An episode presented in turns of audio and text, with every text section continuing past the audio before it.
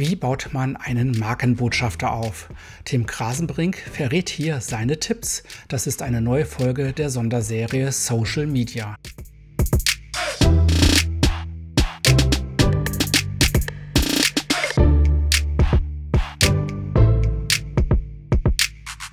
Designed Innovation, dein Podcast für deine Solo-Selbstständigkeit.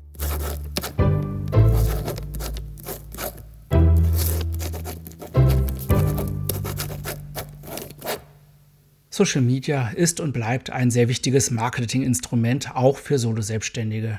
Hallo, ich bin Jörg Stroich, ich bin agiler Coach und das ist hier mein Podcast für die Solo-Selbstständigkeit mit einem Social Media Spezial. Und mein Gast ist heute Tim Krasenbrink. Er ist Gründer von Elevati, einem Beratungsunternehmen für digitale Marketing- und Kommunikationslösungen. Und das ist die fünfte Folge der Sonderserie Social Media. Hier hörst du die Zusammenfassung des Interviews. Welche Bedeutung Social Media für Tim hat. Beruflich muss man natürlich für mich unterscheiden, was ich persönlich beruflich mache sprich als Personal Brand. Ich habe natürlich den Vorteil, mich mit Kunden zu vernetzen, neue Kontakte und Partner zu finden. Wir beide haben uns ja auch über LinkedIn connected. Das heißt, dafür ist äh, Social Media für mich extrem relevant. Ich nutze vor allem LinkedIn dafür, um mich, um mich selbst mit anderen Persönlichkeiten zu connecten, mein Personal Branding zu optimieren, Kunden zu akquirieren, mit meinen Geschäftspartnern in Kontakt zu bleiben. Und natürlich auch privat habe ich einen starken Bezug zu sozialen Medien. Ich bin als Digital Native damit aufgewachsen. Und den großen Vorteil, den ich vor allem in sozialen Medien in privater Hinsicht sehe, ist, dass soziale Medien allgemein die ganze Kommunikation heutzutage viel schneller und zugänglicher und transparenter machen. Früher musste man warten, bis die Zeitung erstmal gedrückt wurde und am nächsten Tag beim Bäcker lag. Und heute kann man innerhalb von einer Sekunde sämtliche Themen rausposaunen und nicht nur, dass die großen Pressehäuser, Verlege etc. das kommunizieren können, sondern jeder als Privatperson auch. Das heißt, es demokratisiert in gewisser Weise verstärkt unsere Gesellschaft. In Deutschland sind wir schon ziemlich demokratisiert. In anderen Ländern ist es vielleicht noch ein viel größerer Vorteil, dass jeder Mensch seine Meinung publizieren kann, dass Minderheiten ein Gehör finden, was im Umkehrschluss aber auch natürlich eine große Gefahr ist, wenn zum Beispiel Erschwörungstheorien in Zeiten von Corona etc. publiziert werden. Ich glaube, diese Bedeutung von sozialen Medien in beruflicher Hinsicht zusätzlich bringt auch noch unfassbar viel Potenzial für Unternehmen. Es ist sehr, sehr spannend und schnelllebig. Es gibt immer wieder neue Chancen fast wöchentlich, täglich neue Updates. Dann kommt Clubhouse, dann kommt TikTok, dann gibt es neue Features auf LinkedIn.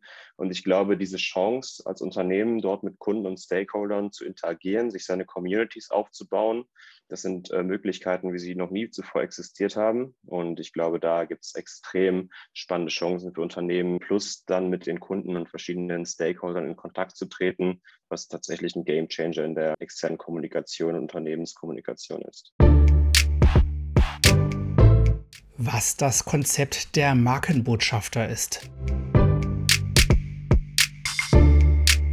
Grundsätzlich ist es so, wenn man sich mal heutzutage viele Unternehmen anguckt, besonders die großen Unternehmen, sei es jetzt Tesla, Volkswagen, Apple, man sieht immer wieder die, die klassischen CEOs nicht hinter den Marken, sondern vor den Marken. Sei es jetzt Elon Musk oder Herbert Dies, sei es vielleicht auch Steve Jobs damals bei Apple. Man merkt, dass diese Unternehmen ein Gesicht bekommen. Tesla beispielsweise, die haben 13 Millionen Follower auf Twitter, während Elon Musk 74 Millionen Follower hat. Das heißt, viele Unternehmen nutzen teilweise auch die Personal Brand ihrer äh, Geschäftsführer, ihrer CEOs, um die Unternehmenskommunikation über deren Plattformen zu spielen.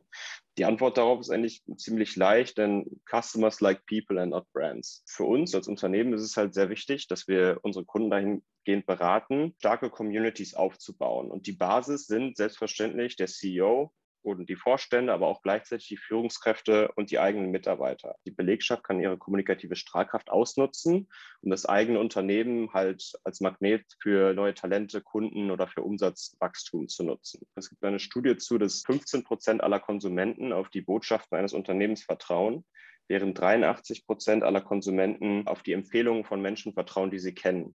Da kann man stark sehen, warum viele Unternehmen dazu tendieren, ihre Unternehmensbotschaften über ihre Führungskräfte oder vertrauenswürdige Personen zu kommunizieren, statt einfach über ihre anonymen Brands oder ihre Corporate Channels. Und wir helfen letzten Endes Unternehmen dabei, diese Kommunikationsstrahlkraft ihrer Mitarbeiter, ihrer Belegschaft und vor allem auch ihrer Führungskräfte zu nutzen, um eben ihre Marken zu personifizieren und dann im nächsten Schritt beispielsweise neue Talente akquirieren zu können, neue Kunden zu binden oder gegebenenfalls auch einfach Umsatzwachstum zu schaffen, indem man über die Kommunikation der Mitarbeiter beispielsweise zum eigenen Online-Shop weiterlinken kann.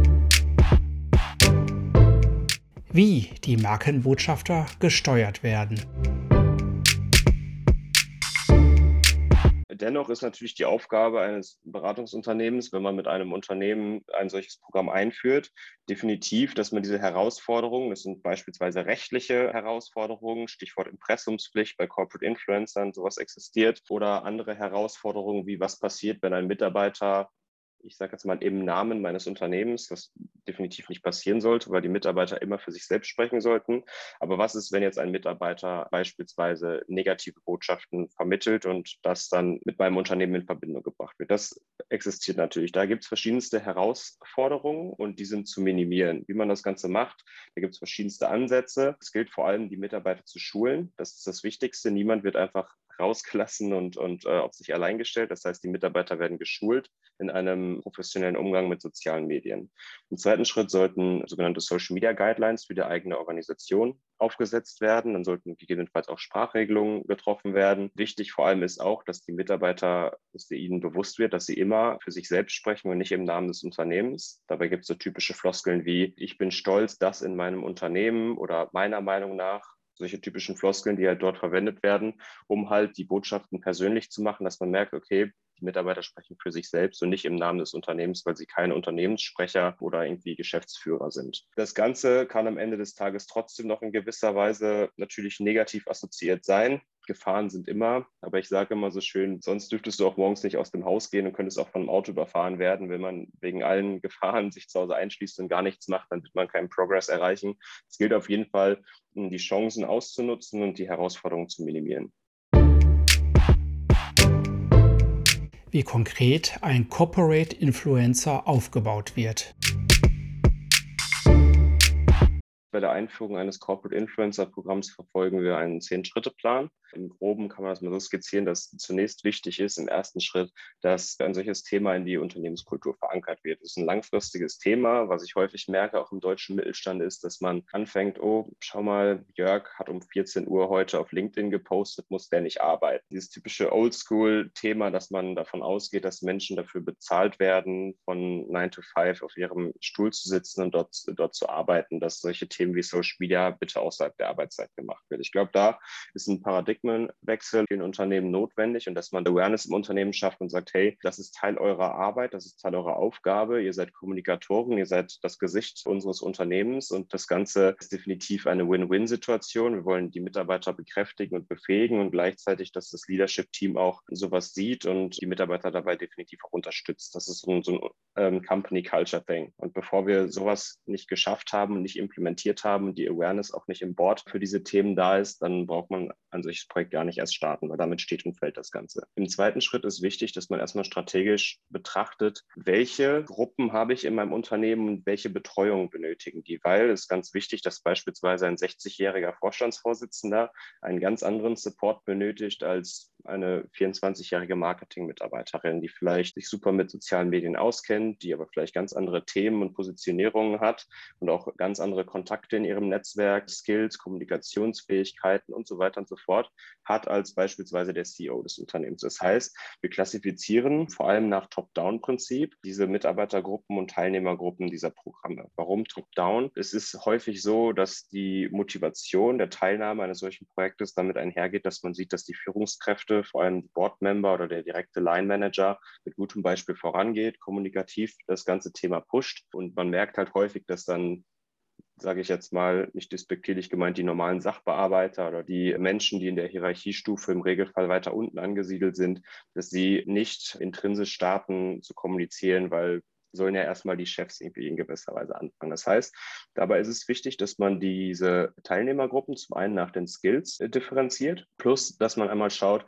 okay, welche Hierarchiestufe haben sie und in welcher Intensität benötigen sie Support. Vor allem die Board-Member oder sei es jetzt einfach mal in einem Mittelstand einfach nur der Geschäftsführer, vor allem die benötigen tieferen und expliziteren Support bei dem Aufbau ihrer Personal Brand, bei der Kommunikation es jetzt jemand anders vielleicht tut, der in der Außenwahrnehmung für ein Unternehmen gar nicht so relevant ist. Sind diese ersten Schritte getan, handeln eigentlich die nächsten Schritte rund um das Thema Schulung von Mitarbeitern, Gewinnung von Mitarbeitern, Bekräftigung dieser. Das heißt, man arbeitet man vor allem mit Menschen, die gewillt sind, das Ganze zu machen. Die sollen intrinsisch sagen, hey, ich sehe einen Vorteil in der Teilnahme an einem solchen Projekt und ich bin gewillt, das Ganze zu unterstützen. Ist, möchte jemand das nicht intrinsisch unterstützen, besteht definitiv ein Konflikt und dann ist es schwierig, die Menschen dazu zu zwingen und dann werden die Ergebnisse auch nicht in die Richtung gehen, wie man sich sie wünscht. Es gibt verschiedenste Punkte, warum auch Mitarbeiter es wertvoll sein könnte, an einem solchen Programm teilzunehmen. Beispielsweise man kann sich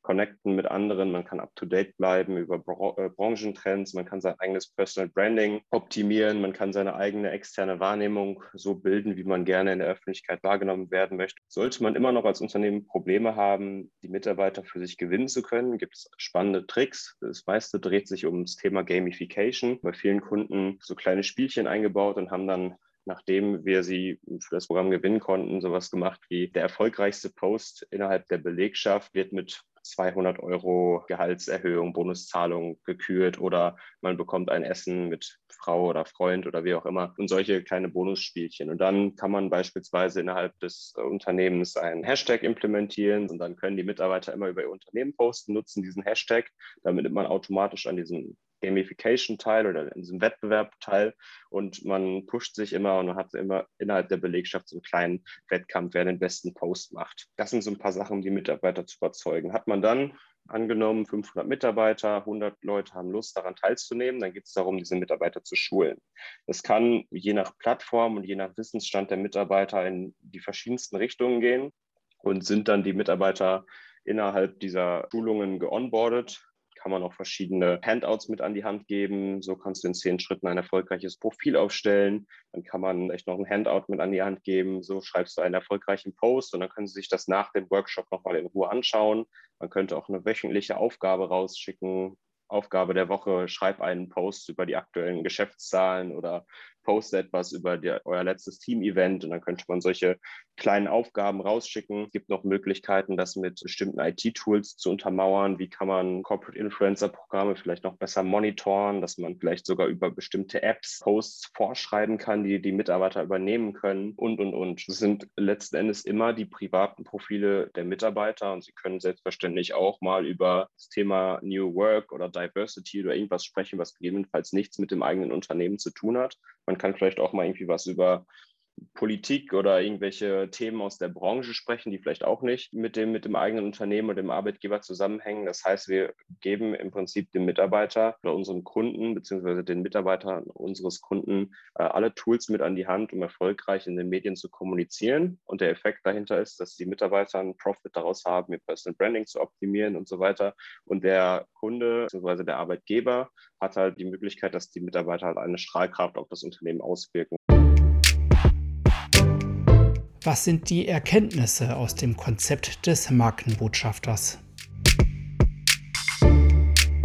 Was wir halt gemerkt haben zunächst ist einfach, dass, dass Mitarbeiter bzw. Privatpersonen im Schnitt ein Netzwerk haben, was 20 mal größer ist als das des Unternehmens. Das zeigt auch, dass während im Schnitt nur zwei Prozent aller Mitarbeiter Unternehmensinhalte teilen, sind sie für 20 Prozent der gesamten Interaktionen verantwortlich. Das heißt, die Mitarbeiter haben eine viel größere Reichweite, interagieren zwar viel weniger mit Unternehmensinhalten, sind aber dadurch ganz stark für die Interaktion des Unternehmens zuständig. Was zum einen zeigt, dass die Strahlkraft der Mitarbeiter und dass dieses einem Unternehmen ein Gesicht geben, extrem gut funktioniert. Und was wir gemerkt haben, ist der erste Schritt, ist definitiv dieses Corporate Influencer Programm zu implementieren. Aber was ist denn der nächste Schritt? Und das Spannende ist dann, wenn deine Marke zu einer Love Brand wird und dass deine Community wirklich so stark ist, und dabei spricht man immer von Community Building, dass selbst deine Kunden aus freien Stücken zu Markenbotschaftern werden, dann hast du es als Unternehmen wirklich geschafft und einen super kommunikativen Job gemacht. Und da merkt man, dass es nicht nur auf LinkedIn heutzutage funktioniert, sondern auch vielleicht bei jüngeren Generationen, die anfangen, ihre Sneaker, ihr neues Auto oder vielleicht ihren Eistee auf Social Media zu teilen oder selbst typische Babyboomer, vielleicht im Alter meiner Eltern sogar, die ihren Weber-Grill in die WhatsApp-Story packen. Und dabei sieht man bei vielen Marken und auch in der Kommunikation in dieser typischen Natur geht es immer um soziale Zugehörigkeit oder Gruppenzugehörigkeit. Seien es jetzt selbst die Mitarbeiter, die abends am Esstisch sitzen oder mit Freunden in der Bar über die eigene Arbeit reden oder auch vielleicht die Kunden, die ebenfalls in ihrem sozialen Umfeld über ihren Konsum von Produkten oder Dienstleistungen sprechen. Das Wichtige ist, selbst die Mitarbeiter, die man als Corporate Influencer hat, aber auch gleichzeitig die Kunden, dass man diesen Menschen eine Plattform gibt, diese Kommunikation, die sie jeden Tag betreiben, sei es jetzt über das neue MacBook, über das neue Auto, über den neuen Weber Grill, diesen Menschen eine Plattform zu geben, das Ganze nicht mehr nur im geschlossenen Kreis mit zwei, drei Leuten am Tisch offline zu machen, sondern am besten digital. Wie konkret der Aufbau eines Markenbotschafters bei TikTok funktioniert. Ja, also wenn wir mal beim Thema TikTok bleiben, ist auf jeden Fall wichtig, dass sich die Unternehmen erstmal trauen, dahin zu gehen. Die wenigsten Unternehmen, vor allem im deutschen Mittelstand, sind überhaupt auf den Plattformen vertreten. Das heißt, der erste Schritt ist erstmal, dass wir Unternehmen davon überzeugen können, diesen Need zu sehen auf den moderneren Plattformen, wo Short-Video-Content gerade extrem in ist. Nicht mehr nur bei den jüngeren Zielgruppen, sondern mittlerweile auch bei älter werdenden Menschen. Und das Alter der Zielgruppe wächst halt mit den Plattformen mit. Das Ganze steht und fällt dann natürlich mit einem Content-Plan. Was auf Instagram vielleicht noch ziemlich einfach ist. Menschen machen dann erstmal ihre Hausaufgaben und machen diese Basic-Sachen wie frohe Weihnachten, Happy Valentine's Day und sowas. Und dann kommuniziert man ein bisschen, okay, heute haben wir hier Weihnachtsfeier und so. Dann macht man erstmal diese Basics. Auf TikTok funktioniert sowas nicht ganz so gut. Das heißt, es ist ein sehr, sehr schnelllebiges Medium. Und wenn man erstmal dort ist, gibt es sehr viele Trends. Das Ganze basiert immer wieder auf verschiedenen Sounds und auf kurzen Videoschnipseln. Und diese Sounds, die sind immer wieder am Trenden. Das heißt, die sind in den Trends. Man kann kann kurz schauen, okay, wie kann man diesen Sound adaptieren und wie kann man diesen Trend auf meine eigene Brand vielleicht auch anwenden. Dabei kann man verschiedene Bilder von seinem Unternehmen malen, man kann äußerst professionell wirken und sogenanntes Content Marketing, vielleicht auch Aufklärung machen. Beim Beispiel Weber Grill, dann erklärt man vielleicht in 15 Sekunden, wie man seinen Grill sauber macht oder wie man das Steak am besten brät. Es gibt aber auch viele Sachen, wo man über sogenannte Memes, über lustige Inhalte, über Witze seine Community bildet und halt immer wieder sieht, wie dann Menschen anfangen, mit diesen Marken zu kommunizieren, zu interagieren und im nächsten Schritt gegebenenfalls auch über diese Produkte des Unternehmens selbst sprechen. Wo es dann schwieriger wird, ist dann natürlich im B2B-Bereich. Wenn eine Marke im B2B-Bereich tätig ist und versucht, mit, besonders mit Endkonsumenten, vielleicht auch mit jüngeren Zielgruppen auf diesen Plattformen zu interagieren, da bedarf es auf jeden Fall strategische Schritte. Da ist es schwieriger, weil man hat keine Produkte in der Hand, was man irgendwie vermarkten kann. Man kann auch nicht zu irgendeinem Shop linken. Dabei geht es vor allem darum, wie kann ich denn Menschen für meine Marke begeistern? Wie kann ich gegebenenfalls auch Employer Branding betreiben? Wie kann ich Blicke hinter die Kulissen geben, meinem Unternehmen ein Gesicht geben, zeigen, dass es vielleicht cool ist, sich mal bei mir zu bewerben, weil ich super Trainee Placements habe oder ich kann vielleicht auch eine Ausbildung bei mir starten. Wir arbeiten da im Regelfall mit OKRs zusammen. Das heißt, das sind die Objectives, wie sind die Key Results, wie wollen wir die erreichen? Man muss natürlich hier unterscheiden zwischen persönlichen Accounts, beispielsweise eines CEOs oder den Corporate Accounts. Während wir auf LinkedIn viele persönliche Accounts haben und Personal Brands, die sehr viel mehr Interaktion haben als die, als die Corporate Accounts, wo auch definitiv empfehlenswert ist, stark über die Personal Brands zu kommen und die Unternehmenskommunikation gegebenenfalls auch über die Gesichter des Unternehmens zu spielen, ist TikTok als Plattform noch ein bisschen anders gestrickt, dass wir dort im Regelfall die Corporate Accounts unterstützen. Das ist nicht heißt nicht per se, dass ein CEO nicht auf TikTok sein kann, aber das einmal kurz zur Abgrenzung. Sollten wir jetzt einen Corporate Account haben, hat man die Möglichkeit, selbstverständlich das Gesicht des CEOs sowie der Führungskräfte zu nutzen und dort zu positionieren und dort mit denen gemeinsam beispielsweise Content zu machen, sei es jetzt amüsant, auch eher so Meme-basiert oder macht man gegebenenfalls eher etwas Professionelleres, dass tatsächlich ein CEO sagt, hey, Tim, wir möchten mich selbst auf TikTok positionieren und ich möchte selbst da aktiv werden, dann kann man, glaube ich, sich wirklich hinsetzen und gucken, welche Themen interessiert denn meine Follower oder die Community, die ich betreue. Dann könnte man bestimmt auch Themen finden wie Tagesablauf eines CEOs, wie läuft vielleicht so eine Woche ab, so ein bisschen behind the scenes, dass einfach mal junge Menschen mitgenommen werden oder dass man vielleicht erzählt, wie kommt man überhaupt zu einem solchen Job, zu einem CEO oder was hat man studiert? Oder einfach mal wirklich transparent Einblicke geben und dann baut man eine Community auf was Tim als Startpunkt in den sozialen Medien empfiehlt. Wenn ich jetzt eine Plattform empfehlen sollte, würde ich sagen, geht auf jeden Fall zu LinkedIn. That's the place to be. Aktuelle Trends, besonders im HR-Wesen, zeigen, dass viele Bewerbungsgespräche aktuell beispielsweise über LinkedIn oder soziale Medien durchgeführt werden. Ich kann mir vorstellen, dass in den nächsten Jahren gegebenenfalls sogar CVs auslaufen, dass man die gar nicht benutzen wird. Portale wie LinkedIn werden da auch in Zukunft das Ganze gegebenenfalls ersetzen. Und es gibt heutzutage so viele Trends im Zuge der Digitalisierung, dass man zum Homeoffice arbeiten kann, dass man vielleicht sogar von überall aus der Welt arbeiten kann. Das heißt, der gesamte Jobmarkt der ganzen Welt wird sich in Zukunft noch viel stärker liberalisieren. Das heißt, auch Studenten heutzutage aus Deutschland haben vielleicht die Möglichkeit, für Unternehmen aus LA oder Südafrika oder sonst wo zu arbeiten, weil man einfach heutzutage von überall und immer irgendwie arbeiten kann. Wenn man jetzt startet, glaube ich, kann man noch den wichtigsten Effekt, die wichtigsten Jahre von LinkedIn mitnehmen. Man muss muss netzwerken, um diese Vorteile auszuschöpfen. Passiv dort zu sein, wird einem nicht die Erfolge bringen, die die, die Plattform verspricht. Und das Wichtige beim Netzwerken ist, dass niemand erfolgreich ohne eine Community ist. Es ist immer ein Geben und Nehmen. Man muss sich mit Menschen austauschen, netzwerken, interagieren und offen für die Inhalte und Konversationen mit den Menschen sein. Wenn man selbst kommuniziert, ist es absolut Wichtigste, dass man immer einen Mehrwert liefert. Was könnte meine Kontakte, was könnte meine Follower, was könnte meine Freunde da draußen interessieren, dass sie sagen, wow, vielen Dank, Jörg, dass du dieses Thema mit mir geteilt hast. Du hast mir wirklich Mehrwert heute geliefert. Und wenn man Mehrwert liefern möchte, ist es wichtig für die eigene Positionierung und das Personal Branding, seine eigene Nische zu haben. Man spricht heutzutage für, über Thought Leadership, das heißt, wie kann ich Meinungsführer in meinem Gebiet werden, spannende Themen kommunizieren, Mehrwerte schaffen und dass Menschen sehen, okay, jemand kommuniziert immer über dieses eine Thema. Der scheint dort Experte zu sein. Das heißt, man erarbeitet sich somit den Titel eines Meinungsführers auch in der öffentlichen Wahrnehmung. Mehrwert liefern, Nische finden und der dritte Punkt in der Kommunikation authentisch sein. Ich glaube, Menschen merken das heutzutage bei der Konsumlast von sozialen Medien, wenn jemand irgendwas macht, was er nicht gerne macht oder wo er nicht hintersteht. Das heißt, authentisch dabei zu sein, ist der dritte Punkt, den ich gern den Kollegen mit an die Hand geben würde. Customer is like people, not brands. Das ist wohl das Mantra von Tim Krasenbrink. Hier habt ihr seine Tipps und Tricks gehört rund um den Aufbau von Markenbotschafter. Er ist Gründer von Elevati, die bieten Dienstleistungen rund um Social Media an. Und das war die fünfte Folge meiner Sonderfolge Social Media. Insgesamt gibt es hier 14 Interviews. Das ist hier, wie gesagt, mein Podcast Designed Innovation. Ich bin selbst Solo-Selbstständiger mit Schwerpunkt agilen Themen. Ich habe so unter anderem Design Thinking in Form einer Box für Solo-Selbstständige adaptiert.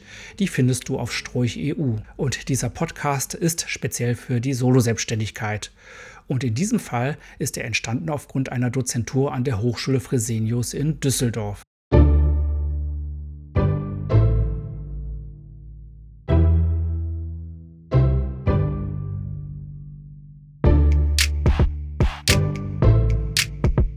Haben dir die Tipps und Tricks und dieser Podcast gefallen?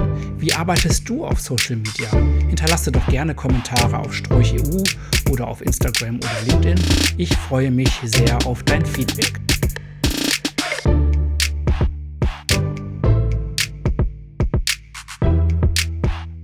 Wir hören uns. Dein Jörg.